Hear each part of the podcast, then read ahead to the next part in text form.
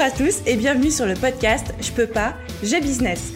Je suis Aline, coach business chez The Boost et chaque semaine, avec ce podcast, je vous donne les stratégies, les conseils, les astuces et surtout l'énergie pour booster votre business et accélérer vos résultats.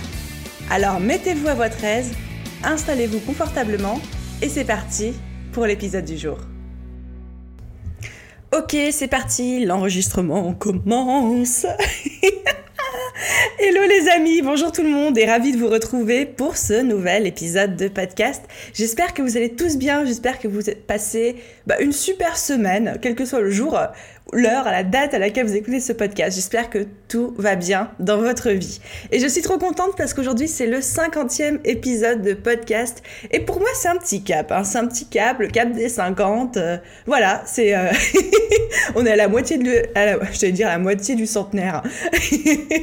Bref, la moitié de la centaine. Mais je trouve ça trop cool, c'est un beau projet et ça se concrétise et ça avance et, et ça plaît, ça me plaît. Donc euh, tout va bien dans le meilleur des mondes et je suis très contente. Et du coup, pour marquer le 50e épisode, je vais juste, au lieu de faire une dédicace à une personne en particulier, je vais faire une dédicace à vous tous.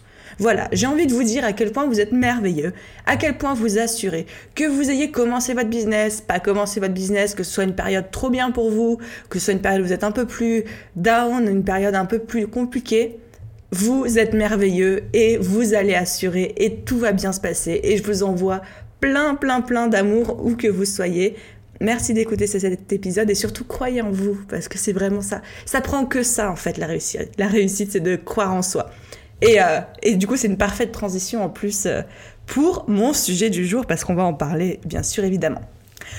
Ok, du coup épisode du jour. Je crois que c'est l'introduction la plus courte que j'ai faite depuis le début. En fait ça me réussit bien de de pas faire de dédicace et tout et de pas m'éparpiller dans tous les sens. Bon les amis, épisode du jour. Vous savez, il y a une phrase que j'entends tout le temps quand on me demande des renseignements sur mes coachings, quand je fais mes appels découvertes avec mes futures clientes et clients, etc. Et il y a une, une expression qui revient constamment et on me dit j'ai besoin d'un plan d'action. J'ai besoin d'une liste d'étapes à suivre pas à pas. J'ai besoin qu'on me prenne par la main et qu'on me dise quoi faire parce que je me sens submergée, je m'éparpille. Mais tout le monde, vous prenez n'importe laquelle de mes clientes actuelles, tout le monde me dit la même chose. Et bah, je comprends parce que moi aussi c'est pareil. Et c'est vrai que là, le coaching, c'est vraiment quelque chose qui peut beaucoup, beaucoup aider parce que votre coach, justement, il va vous aider à définir quelles sont les priorités, dans quelle heure il faut faire les choses et quelles sont les actions à mettre en place. Et comme ça, vous allez avoir cette fameuse liste d'étapes, ce fameux plan d'action à suivre pas à pas. Mais pour ceux qui ne font pas appel à un coach ou qui n'ont pas envie, qui n'ont pas les moyens ou qui ont juste envie d'aborder le sujet de manière un peu plus, euh, un peu plus globale, un peu plus euh, superficielle, sans entrer dans les détails, etc., j'ai prévu cet épisode de podcast que j'ai appelé 5 étapes pour un business qui rapporte. Pourquoi? Parce que c'est vrai que généralement, quand on se lance dans le business, ben, on a une idée, on trouve ça trop cool, on est on fire, on file créer le compte Instagram et le site internet, on trouve des belles couleurs et on aime bien son feed d'Instagram, on met des tarifs sur son site en se basant sur ce que font à peu près les concurrents ou ce qu'on a envie de faire nous, et puis après, il n'y a rien qui se passe. Et puis après, on se dit, bah, ils sont où les clients, comment je fais, etc. Et c'est là que généralement on se dit, bon, je crois que j'ai loupé une étape ou je crois qu'il y a un truc que j'ai pas compris. Et c'est normal. Et oui, effectivement, il y a des étapes cruciales quand on monte un business qu'il faut faire. Et les étapes, si possible, qu'il faut faire dans l'ordre pour gagner en efficacité, euh, gagner en rentabilité et ne pas s'éparpiller de partout justement dans tous les sens. Imaginez, c'est un petit peu comme les caplas. Vous voyez les caplas de quand on était gamin, là, c'est le jeu avec ces bouts de bois. Bah c'est pareil. Tu peux pas poser les, les caplas du dessus en premier. Il faut d'abord poser ceux du dessous. Et si ceux du dessous ils sont pas stables, s'ils sont pas solides, s'ils sont pas bien posés, bah, le reste va être un petit peu bancal. Un business c'est exactement comme une pyramide de caplas, c'est-à-dire que il y a des bases solides à poser pas n'importe comment, d'une manière bien spécifique, et ensuite on va construire sur cette base. Et tout le côté euh, perceptible de l'extérieur, le côté entre guillemets public de votre business, c'est-à-dire vos réseaux sociaux, votre site internet, vos tarifs si vous affichez, votre communication, ça c'est le haut de la pyramide, les amis. Mais on ne commence pas par ça quand on lance un business. Enfin, il y en a plein qui commencent par ça. Moi aussi, quand j'y rien, j'ai commencé par ça. Parce qu'on ne s'imagine pas de tout le travail en amont que ça demande et qu'il faut faire. Donc, cet épisode aujourd'hui vous concerne si, un, vous êtes en train de créer votre business, mais aussi si votre business est déjà en place, mais qu'aujourd'hui vous manquez de clients et de chiffre d'affaires, ou alors que vous voulez juste passer à la vitesse supérieure. Parce que dans cet épisode, on va aborder les 5 points d'un business solide, les 5 caplas de base.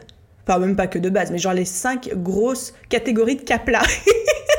Oula, je sens qu'elle va aller loin cette métaphore. Et figurez-vous que quand on, a un business et qu'on est en train de le construire, ou quand on veut travailler dessus, ou quand on veut le, le scaler, c'est-à-dire le, commencer à le faire grossir, on en revient toujours à ces cinq piliers qu'on va aborder aujourd'hui. On en revient toujours et on se dit, ok, lequel il faut que je travaille pour arriver à mon objectif. C'est toujours la même chose. Il n'y a pas de recette magique. Enfin, si vous voulez la recette magique, je vais vous la donner. C'est les cinq trucs dont on va parler. Donc ces cinq piliers nécessaires, obligatoires pour tous les types de business et qui vont être les bases sur lesquelles vous allez travailler constamment encore et encore et encore pour faire évoluer votre entreprise. Et pour ceux qui souhaiteraient aller encore un peu plus loin dans cette démarche, pour cet épisode, j'ai remis à jour un de mes anciens cadeaux gratuits, un des anciens freebies, qui s'appelle 14 étapes pour un business qui rapporte. Ça va reprendre tout ce qu'on va voir dans le podcast aujourd'hui ensemble, mais ça va aller encore plus loin. Et en plus, à chaque fois, vous avez des exercices à faire pour vous donner la marche à suivre, pour vous mettre dans la bonne direction. Donc, c'est pas un freebie que, que, vous allez faire en 5 minutes. C'est un truc un peu complet, c'est presque un workbook. Mais si vous avez envie, si vous êtes sérieux par rapport à votre démarche de progression, votre engagement dans votre business, ça peut vraiment, vraiment vous aider à identifier les points qu'il faut travailler, à commencer à mettre en place des actions. D'ailleurs, pour la petite histoire, ce freebie, avant, il y en a peut-être certains qui l'ont déjà euh, téléchargé dans sa première version, vu que là il a été retravaillé, mais il s'appelait Crystal Clear. Et quand je me suis faite coacher, ma coach m'avait demandé de le retirer de mon site internet parce qu'elle jugeait que c'était quelque chose qui devait être vendu, parce qu'il y avait trop de valeur à l'intérieur, que c'était trop complet et que ce n'était pas un freebie. Elle m'avait dit retire-le de ton site, Aline. Ça, c'est un truc pour faire une petite formation plus tard, un petit produit d'appel à 30 ou 40 euros, mais tu ne le donnes pas gratuitement. Et moi, bonne élève, je l'ai retiré. Sauf qu'aujourd'hui, quand j'ai préparé cet épisode de podcast, je me suis dit, bah, c'est quand même bête, parce que tout ce que je vais dire dans le podcast, c'est ce, ce qu'il y a dans ce freebie plus ou moins, sauf que le freebie, il y a les exercices en plus. Donc j'ai décidé de le retravailler, de le remettre gratuitement sur mon site. Bref, tout ça pour dire, si vous voulez le télécharger, vous allez soit sur mon blog, euh, l'article de blog qui est au nom de ce podcast, c'est-à-dire 5 étapes.business qui rapporte, soit dans la description de cet épisode de podcast, vous allez avoir le lien de téléchargement direct pour télécharger le workbook. Voilà, un bon entendeur. Alors ok, je reviens à mon sujet du jour, les 5 étapes pour un business qui rapporte. Étape numéro 1. Avoir un message, une vision et un positionnement clair. Ça, c'est la toute, toute première étape. Ah, et entre parenthèses, toutes les étapes que je vous cite aujourd'hui, c'est aussi ce que je travaille moi pendant mes coachings individuels. Hein. C'est, euh, je vous donne ni, plus ni moins mon, mon plan et les éléments que je travaille. Donc, avoir un message, une vision et un positionnement clair. C'est la base pour votre business. Alors, quand on dit ça, on parle de plusieurs choses. Quand je parle de message, je parle de ce que vous voulez transmettre au monde, l'idée pour laquelle vous vous battez. C'est-à-dire qu'un business, c'est d'abord vous, en tant que personne, c'est la liberté que ça vous apporte, la liberté financière, la liberté physique, la liberté de travailler où vous voulez, de plus avoir de hiérarchie. Mais moi, je crois foncièrement, dans mes tripes, à un business qui dépasse un petit peu ça, à une idée qui va un petit peu plus loin, et, c'est un peu votre pourquoi. C'est un petit peu pourquoi vous faites ça en dehors de vous, pourquoi vous le faites pour les autres. Quelle est la différence que vous faites? Quel est le petit changement, même 0,01% de changement positif que vous apportez dans la société? Et pourquoi c'est important d'avoir cette vision qui va un petit peu plus loin que vous-même, parce que les jours où vous n'allez pas être motivé, les jours où vous n'allez pas avoir confiance en vous, les jours où on va vous faire des sales remarques, les jours où vous allez être en mode complètement euh, dépression, et il y en a, hein, ça arrive tout le temps, euh, tout le monde les connaît ces moments-là, bah, eh bien c'est cette raison-là qui va faire que vous allez vous lever. C'est cette raison-là qui va faire que vous allez continuer quand même et que vous allez dire ok, aujourd'hui je fais de mon mieux et demain ça ira mieux. C'est c'est le pourquoi, mais qui est un petit peu plus grand que vous. Vous, vous, sent, voilà, j'espère que vous saisissez l'idée. Moi, par exemple, dans mon business, mon pourquoi, c'est me dire, je ne supporte pas l'idée de dire que euh, être un business, c'est compliqué en France. Et je ne supporte pas l'idée de me dire qu'il y a des gens qui ont un potentiel de dingue et qui ont vraiment des choses à apporter à la société, qui, qui ont des idées de dingo pour nous faire évoluer le monde, pour le rendre un petit peu meilleur, et que ces gens-là ne se lancent pas parce qu'ils ne savent pas comment faire et parce qu'ils ont personne pour leur dire quoi faire, comment le faire, dans quel ordre, et leur donner le soutien. Et je ne supporte pas cette idée que parce qu'on n'a pas de soutien et pas d'information, on, on se lance pas et, et on fait pas cette différence qu'on peut faire dans le monde. Ça, me dépasse. Donc les jours où moi j'ai pas envie de me lever parce que je suis démotivée, parce que j'ai fait l'erreur de scroller sur Instagram en me levant et que je me rends compte que ah bah tout le monde il fait mieux les choses que moi et puis tout le monde il est mieux et puis moi je suis une grosse merde. Non parce que on, on a tous ces périodes là. Et ben dans ces moments là c'est mon pourquoi, ce que je viens de vous dire, qui fait que je vais me lever et qui fait que je vais y aller quand même et que je me dis non. T'as quelque chose à dire, t'as des gens à aider, lève-toi. Donc c'est pour ça c'est important d'avoir ce message et de le connaître. Ensuite, quand on parle de vision, parce que l'étape 1, c'est ça, c'est le message, la vision et le positionnement. Donc, on a parlé du message, du pourquoi vous faites ça. Encore une fois, le pourquoi, c'est le pourquoi pour vous, de manière très égoïste, et le pourquoi pour les autres.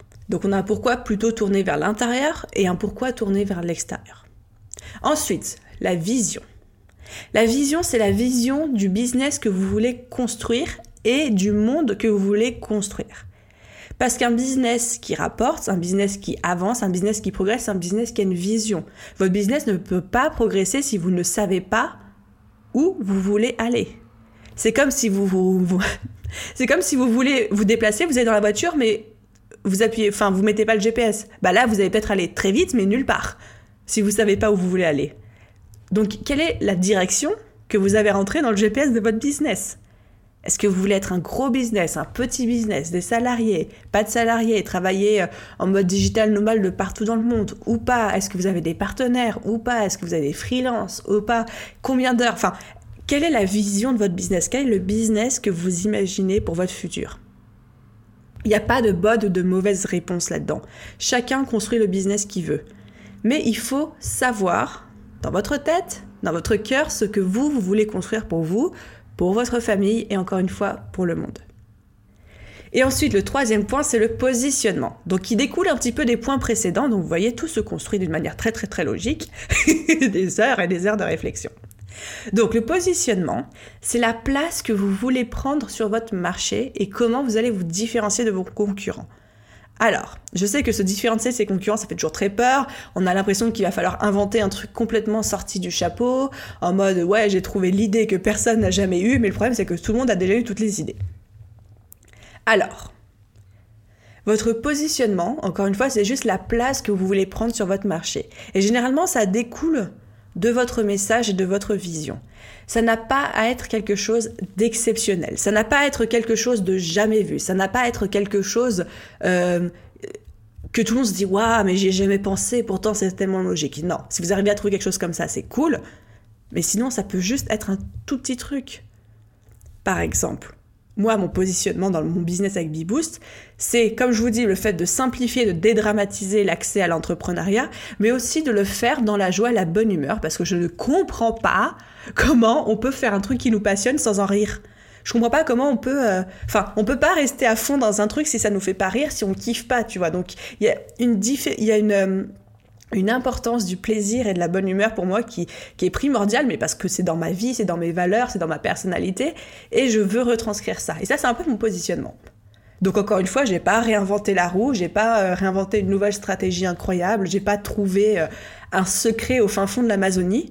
Non, j'ai juste fait appel à moi qui je suis, mes valeurs et ce qui est important pour moi, et je l'ai retranscrit dans mon business. Donc votre positionnement, ça ne doit pas être quelque chose d'unique, euh, d'inédit et de jamais vu c'est juste vous qui vous êtes et comment vous le retranscrivez dans votre marché pour prendre une place qui est bien à vous. Et pour ceux qui voudraient avoir un peu plus d'astuces et de conseils concrets sur comment on se démarque de la concurrence, je vous renvoie à l'épisode 48 du podcast. Je mettrai le lien dans la bio. Et là, on va vraiment rentrer dans les détails de manière très stratégique, comment on peut se différencier, sur quel point et quel levier on peut jouer. Ensuite, deuxième étape, deuxième pilier, pour un business qui rapporte Ça va être de connaître votre client idéal sur le bout des doigts.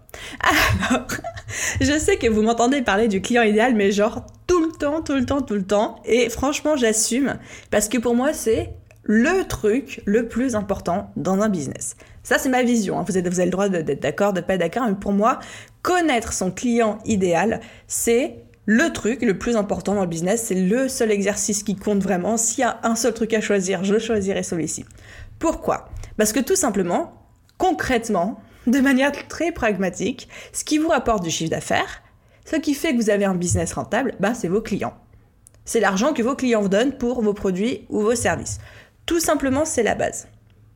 Donc, en partant de ça, Jean, moi je pense que le client doit être au centre de toutes les décisions et de tous les choix stratégiques que vous faites pour votre business et de toutes les actions que vous mettez en place. Parce que vous adaptez votre business. Votre business alors, attendez. Votre business, c'est vous, c'est votre positionnement, c'est votre personnalité, etc. Certes, mais votre business, il est tourné vers votre client parce que c'est un client que vous servez. Donc, de là, votre expérience client, votre service client doivent être irréprochables. Votre offre doit être adaptée à votre client. Et moi, je sais que je suis intransigeante là-dessus, déjà pour moi, pour mon business, mais même en termes de coaching avec mes clientes, pour deux raisons. Parce que, numéro un déjà, on prend pas les gens pour des vaches à lait dans la vie. On est en 2020, on est là pour faire plaisir aux gens, pour kiffer et pour leur rendre service et pour avoir un effet positif dans leur vie. Donc on ne prend pas les gens pour des cons, on ne prend pas les gens pour des vaches à lait, on est en business pour nous aider nous, d'un point de vue égoïste encore une fois, mais aussi pour aider les autres. Et comme je disais, pour apporter du positif dans leur vie, avec nos services, nos produits, même si c'est à toute petite échelle. Et ensuite, la deuxième chose, c'est que comme je vous disais, pour moi, la clé d'un business qui rapporte, c'est à quel point vous connaissez votre client idéal et à quel point vous avez organisé votre business autour de lui, de ses problèmes, de ses besoins. Bien souvent, moi, je vois des entrepreneurs, et ça c'est un gros, problème que je constate, mais c'est normal, c'est normal, quand on ne sait pas, on ne peut pas le deviner, qui construisent leur business autour d'eux, autour de leur personne, mais pas autour de leur client idéal. Et du coup, c'est quoi les conséquences de ça? Les conséquences, c'est que les gens, vos clients idéaux, ils arrivent et ils se disent, bah, ça a l'air cool comme business, mais c'est pas tout à fait adapté à ce que je veux, à ce que je cherche, etc. Et du coup, bah, il n'y a pas de chiffre d'affaires, il n'y a pas beaucoup de clients qui débarquent, etc. Vous savez, l'idée à la base de ça, pourquoi je vous raconte tout ça et pourquoi je mets l'accent dessus, l'idée c'est vraiment de se dire qu'aujourd'hui, en 2020, mais c'était aussi le cas en 2019, en 2018, même de, de toutes les époques d'ailleurs, l'être humain, on est des êtres humains, on est égoïste. On est égoïste parce que de manière très naturelle, très euh, instinctive, on est programmé pour faire attention à nous et à notre survie. Donc c'est-à-dire que n'importe lequel d'entre nous, quand on va se retrouver face à une situation X ou Y, on va regarder avant tout ce que cette situation peut nous apporter. On est, peut travailler sur notre altruisme, sur notre philanthropie, mais de manière encore une fois très naturelle, dans notre ADN, on est programmé pour assurer notre survie et donc pour s'occuper d'abord de nous et de nos bienfaits. Et la dérive de tout ça, c'est que quand on va se retrouver face à une offre, face à un produit, face à un service ou même face à un contenu gratuit, face à un post sur les réseaux sociaux, tout de suite on va se sentir beaucoup beaucoup plus impliqué, concerné et intéressé si ça nous parle, si de manière très égoïste on en retire quelque chose, du plaisir, du rire, on apprend, on se sent bien, on a l'impression que la personne en face nous connaît, etc. Donc vous, c'est ça que vous cherchez comme résultat. Vous cherchez à faire en sorte que votre client idéal ou vos abonnés, votre audience, etc., quand ils tombent sur vos offres ou quand ils tombent sur vos contenus gratuits, ils soient super intéressés, ils se sentent concernés, ils se disent oh punaise, elle me connaît, elle me parle, elle parle de, choses que je vis tous les jours, elle parle de problèmes que je rencontre, elle parle de mes besoins, etc. Ben, il le dira jamais comme ça, mais inconsciemment, c'est ce qui se passe. Et comment on arrive à faire ça? En étudiant son client idéal sur le bout des doigts. Donc c'est pour ça que pour moi, encore une fois, si s'il y avait un seul truc à travailler dans votre business, ce serait celui-ci, sans hésiter. Moi, c'est mon fer de lance. et pour ceux qui souhaitent, du coup, approfondir, travailler leur client idéal, je vous ai donné, je vous ai donné toute ma méthode pas à pas. Déjà, c'est l'épisode 28 du podcast. Pareil, je vous mets le lien dans la description. Et là, je vous guide vraiment pour faire cette étude de client idéal. Ensuite, étape numéro 3 pour un business qui rapporte, c'est d'avoir une offre claire, adaptée à son client idéal. Parce que, voyez, encore une fois, qu'à plat, tout se construit les uns sur les autres. Quand on a bien fait son travail de client idéal, on se rend très vite compte qu'en fait, c'est pas nous qui inventons notre offre, notre produit, notre service, la manière dont on le vend.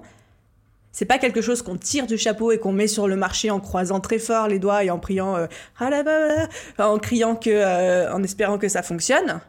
Non, c'est l'étude de votre client idéal qui va définir les grandes lignes de votre offre. Et tout particulièrement si vous êtes en prestation de service.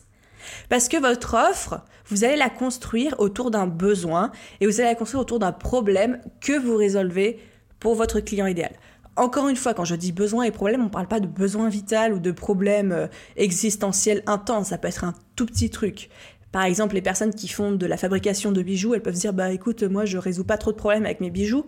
Bah vous touchez quand même à un besoin, un besoin qui touche plutôt à l'ego, un besoin d'être différent, un besoin pourquoi les gens ils achètent du luxe, vous voyez? Pourquoi les gens ils achètent des, sacs Chanel? Pour l'image que ça renvoie d'eux.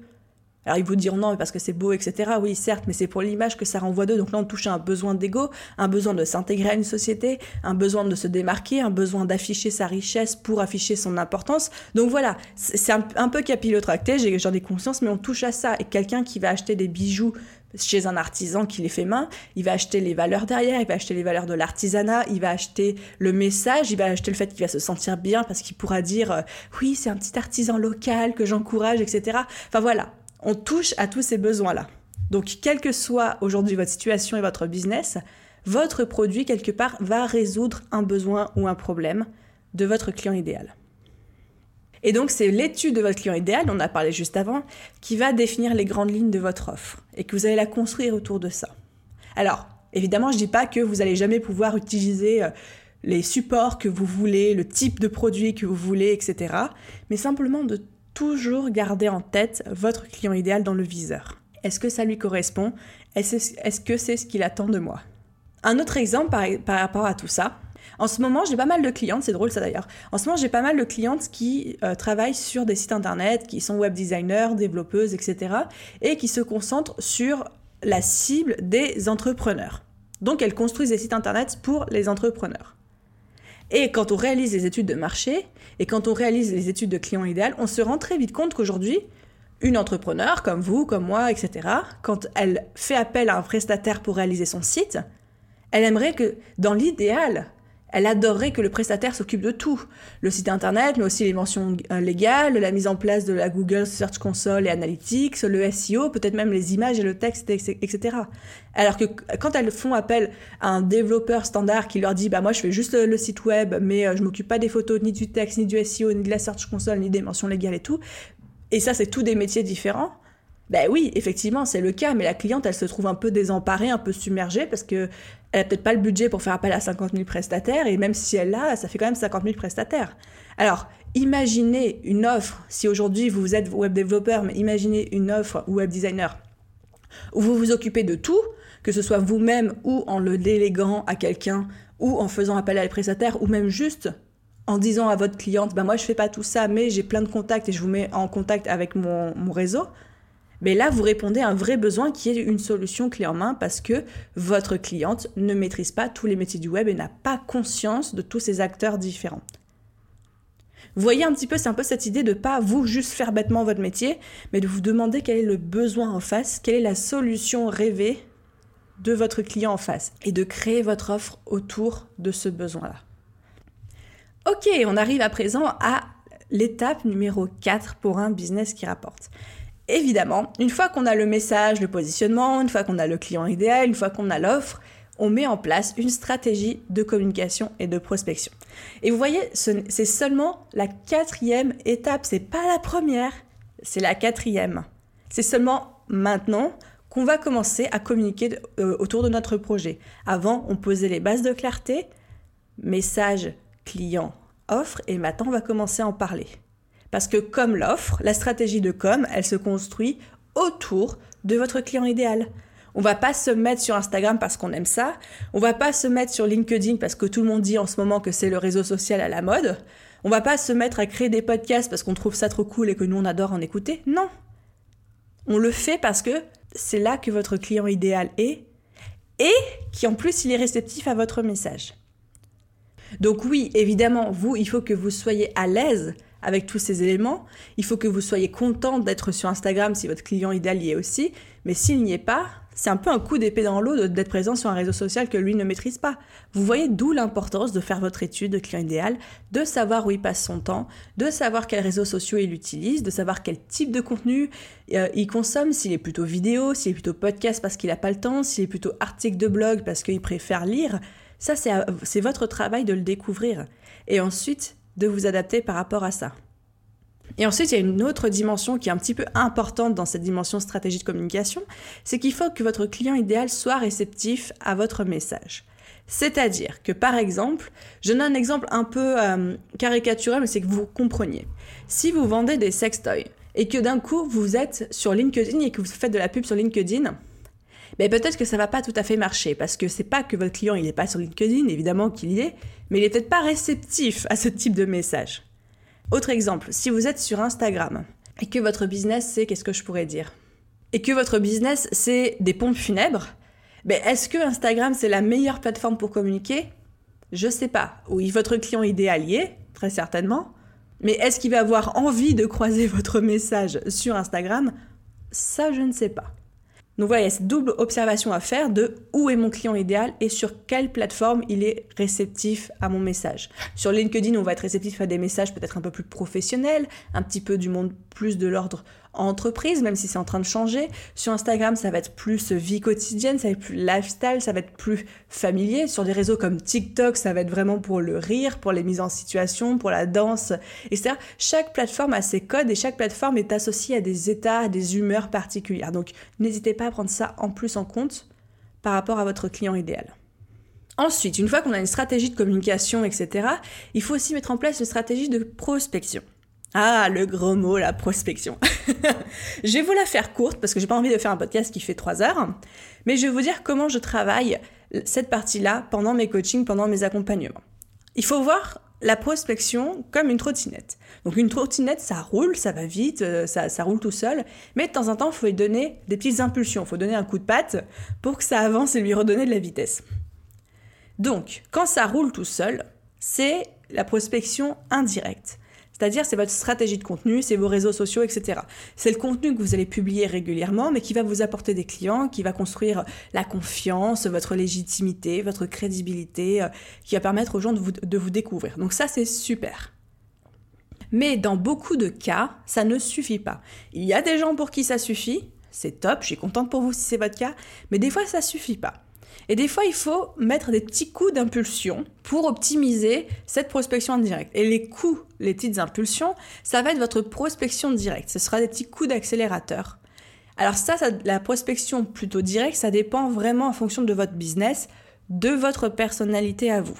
Ça peut être du démarchage direct, ça peut être du démarchage indirect, ça peut être, euh, j'en sais rien moi, mais ça peut être aussi bien aller distribuer des flyers que euh, d'aller euh, faire des interviews chez d'autres podcasts ou d'écrire des articles invités ou d'aller dans des événements ou de faire des, des, des talks ou de parler sur scène. Enfin, ça peut être n'importe quoi. Ça peut être n'importe quoi tant que c'est aligné à votre personnalité et à vos valeurs. Et ça, c'est mon dernier point par rapport à la prospection. La prospection, ça ne veut pas dire appeler au téléphone des gens qui en ont rien à foutre pour les supplier de vous donner de leur argent. C'est pas ça la prospection. une prospection, je veux dire, on est en 2020 s'il vous plaît, une prospection ne doit pas aller à l'encontre de qui vous êtes, de votre personnalité et de vos valeurs. Il y a d'autres manières de faire que les appels au téléphone. Mais encore une fois, je ne peux pas trop vous donner d'exemple ici parce que ça va être vraiment différent euh, en, fonction de chaque business, de chaque personnalité. Mais sachez qu'en tout cas, prospecter ne veut pas dire appeler au téléphone, prospecter ne veut pas dire aller supplier les gens, et prospecter ne veut pas dire aller jouer les vendeurs de tapis. Il y a des milliers, des milliers, des milliers d'autres manières de faire. Et pour terminer, notre cinquième étape, notre cinquième pilier, et pour moi aussi un des plus importants, peut-être le deuxième plus important après le client idéal, ou ex Allez, ex L'étape numéro 5 pour un business qui rapporte, c'est le travail sur votre mindset. Le mindset, c'est votre état d'esprit. Donc, c'est votre travail en développement personnel que vous allez faire. Et pourquoi je l'ai mis là alors que c'est un peu plus perché, c'est un peu moins concret que les autres étapes? Tout simplement parce que je réfléchis énormément en tant qu'entrepreneur et en tant que coach, à ce qui fait la réussite de certains et ce qui fait les échecs des autres et pourquoi il y en a qui réussissent et pourquoi il y en a qui réussissent pas. Et je peux vous dire au jour d'aujourd'hui que c'est pas une question de talent, c'est pas une question de euh, d'expertise, c'est pas une question de ceux qui euh, maîtrisent leur business ou ne maîtrisent pas ou sont doués ou sont pas doués. C'est une question de communication et de marketing. Et qu'est-ce qui fait qu'une communication ou un marketing va être efficace, qu'une prospection va être efficace? Ben, C'est l'état d'esprit qu'il y a derrière. C'est la confiance en vous que vous allez avoir en vous-même. La confiance en vous que vous allez... Bref, c'est la confiance que vous allez avoir en vous-même. C'est l'état d'esprit dans lequel vous allez faire les choses. C'est votre capacité à vous relever après les échecs. C'est votre résilience face aux problèmes. C'est votre capacité à ne pas prendre personnellement tous les refus, tous les noms, toutes les remarques qu'on va pouvoir vous faire. C'est votre façon de régler les problèmes avec votre client. C'est votre manière de vous exprimer, de parler votre business. C'est tout ça qui va faire la différence. Et ça, ça s'appelle un mindset. Ça s'appelle un état d'esprit. Un état d'esprit entrepreneurial. Il faut comprendre une chose, c'est que quand vous êtes entrepreneur, vous n'êtes pas juste un prestataire de service ou juste un freelance ou juste un vendeur de tel ou tel produit. Non, ça c'est 30% de votre activité au plus, maximum. Votre vrai métier, c'est d'être entrepreneur. Votre passion, ce que vous faites, de, ce que vous vendez, ça va être 30% de votre taux de votre temps. Le reste, ça va être du commercial, de l'administratif, de la compta, du service client, euh, de la réflexion stratégique, de la gestion d'entreprise. Euh, ça va être plein de choses. Donc, il faut que vous soyez passionné par le métier d'entrepreneur encore plus, voire autant ou encore plus, que par ce que vous faites de base et ce que vous vendez de base. Et ça, c'est hyper important. Alors comment on travaille sur son mindset? Comment on développe sa confiance en soi pour arriver à faire tout ce que j'ai cité avant? Déjà, j'ai envie de vous dire que c'est possible. Si vous m'aviez connu il y a 5 ans, 6 ans, 10 ans, pas la même fille, pas la même fille. Moi, j'ai toujours été la petite nana euh, qui, qui, genre, j'avais le cœur qui battait et j'avais l'impression que j'allais faire un malaise dès qu'il fallait euh, parler en classe. Je levais jamais le doigt parce que j'avais trop peur de parler. J'étais toujours hyper timide, hyper discrète, hyper réservée. Jamais un mot plus haut que l'autre, jamais une expression plus haute que l'autre, etc. Je manquais cruellement de confiance en moi. Je ne vivais qu'à travers le regard des autres et j'étais toujours en train de, euh, de rechercher l'approbation des autres. Vraiment, mais genre, je suis, suis partie du, plus bas qu'on pouvait partir, très clairement. Alors, comment on travaille sur un mindset pour se construire un mindset d'entrepreneur? Eh bien, on regarde des vidéos YouTube, on lit des livres, on parle avec d'autres entrepreneurs, on écoute des podcasts, on écoute des interviews et surtout on passe à l'action. On implémente dans son quotidien des petites choses, on travaille sur soi, on met en place de nouvelles habitudes. Je vous dis pas qu'il faut sortir constamment de votre zone de confort. Je dis pas qu'il faut toujours tester de nouvelles trucs et vous mettre dans des situations euh, inconfortables tout le temps et, euh, et qui vous font paniquer. Pas du tout. Mais je dis juste voilà, d'être dans cette démarche d'agrandir votre zone de confort de 0,0001% par jour.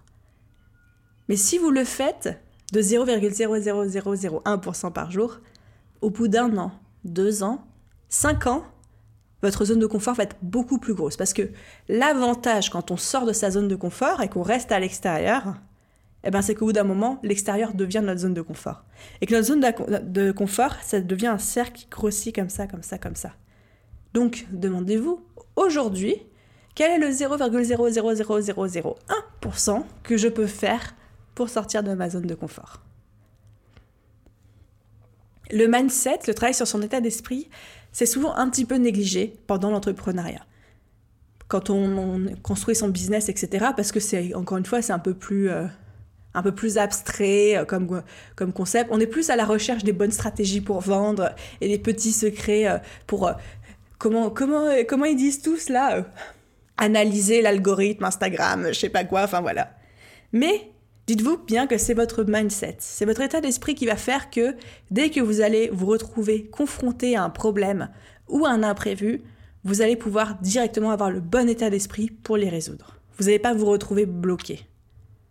Et moi, c'est quelque chose que je mets un point d'honneur à travailler en filigrane pendant tous mes coachings, que ce soit mes coachings individuels ou mes coachings de groupe, parce que je responsabilise énormément mes coachés sur leurs résultats, sur les actions qu'ils mettent en place, sur le fait qu'ils passent à l'action ou pas, etc. Pourquoi? Parce que mon but à la fin de mes coachings, à la fin de mes accompagnements, et bientôt à la fin de mes formations, c'est que les gens n'aient plus jamais besoin de faire appel à moi c'est parce qu'une fois que tu as le bon état d'esprit entrepreneurial, une fois que tu as le bon mindset, que tu as compris comment ça fonctionne, mais tu es capable de te sortir de n'importe quelle situation. Même les choses que tu sais pas, tu sais, aller comment, tu sais comment aller les apprendre, tu sais comment aller les chercher, les informations que tu n'as pas, plutôt que de dire oh, mais ça je sais pas, je vais pas y arriver. Mais direct, tu vas savoir comment mettre en place un plan d'action pour le faire parce que tu auras cet état d'esprit-là. Tu vas pouvoir te sortir de n'importe quelle situation et faire progresser ton business, quel que soit le problème actuel, parce que tu auras l'état d'esprit qui va faire Ok, j'ai tel problème, je vais mettre ça, ça, ça en place pour le résoudre, et c'est parti. Et voilà les amis d'amour, c'est pour ce podcast numéro 50, les 5 étapes d'un business qui rapporte. Si je fais un petit récap ultra rapide, l'étape numéro 1, c'était d'avoir un message, une vision et un positionnement clair. Pourquoi vous faites ça? Pourquoi pour vous, tourner vers vous et pourquoi pour le monde, tourner vers l'extérieur? L'étape numéro 2, c'était de connaître son client idéal sur le bout des doigts. Vous avez compris à quel point je pense que c'est important, indispensable, et en quoi après tout le reste en fait va se greffer sur cette étude du client idéal. L'étape numéro 3, c'est d'avoir une offre claire adaptée à son client. Ce n'est pas vous qui mettez en place votre offre, c'est votre client. C'est ce dont il a besoin. Parce qu'en donnant à votre client ce dont il a envie et ce dont il a besoin, vous allez vraiment l'aider. Et il y a une très grosse différence, comme je dis toujours, entre ce que la personne a envie et ce dont elle a besoin. Vous, des fois, vous savez que la personne a besoin d'un truc, mais elle ne va jamais l'acheter tel quel. Donc donnez-lui ce dont il a envie d'abord, et ensuite vous mettez dedans ce dont il a besoin. Étape numéro 4, c'est d'avoir une stratégie de communication et de prospection claire. Donc ça pareil, c'est en fonction de votre client idéal, puis bien sûr, après, on retrouve tous les côtés euh, régularité, production de contenu de qualité, euh, prospection euh, authentique, alignée avec vos valeurs, votre personnalité, etc. Et la dernière étape, c'est votre travail sur vous-même à ne surtout, surtout pas négliger, à ne pas vous dire ce sera plus tard ou ça va se faire tout seul, etc. Vraiment investissez là-dessus parce que c'est extrêmement important et c'est ça qui va faire vraiment toute la différence. Mais vraiment, ça fait toute la différence. Si aujourd'hui on me demande comment t'as fait pour monter ton business, pour faire X ou Y, etc., moi je vais vous répondre c'est mon état d'esprit. Parce que quand je me suis lancée, j'y connaissais rien au client idéal, j'y connaissais rien au marketing, j'y connaissais rien à la communication. Mais qu'est-ce qui a fait que j'ai appris? Qu'est-ce qui a fait que je suis passée à l'action? Qu'est-ce qui a fait que j'apprends encore tous les jours? Qu'est-ce qui a fait que tous les problèmes que je rencontre, je les surmonte? Bah c'est mon état d'esprit. Tout simplement. Voilà les amis, j'espère que cet épisode vous a plu. Encore une fois, si vous avez envie de travailler plus en profondeur sur tous ces points, de les disséquer un petit peu plus et de passer à l'action, vous avez le workbook des 14 étapes pour un business qui rapporte qui est disponible en téléchargement directement dans le lien de cette description. Si l'épisode vous a plu, comme d'hab, n'hésitez pas à me faire un petit retour, un commentaire, une note, etc. Ça aide vraiment le podcast à se faire connaître. C'est très très encourageant pour moi. Ça me pousse à vous donner le meilleur de moi-même, mes meilleurs outils, conseils, astuces et coups de pied aux fesses. merci encore pour tout. Je doit faire moins la mille, millième une fois que je dis merci, mais c'est l'épisode numéro 50. Je peux le faire. Merci encore pour tout. Je vous souhaite une super belle journée, soirée, après-midi, matinée, où que vous soyez et à très vite dans un prochain épisode de podcast. Bye bye J'ai trop bafouillé pour la fin. Allez, bisous tout le monde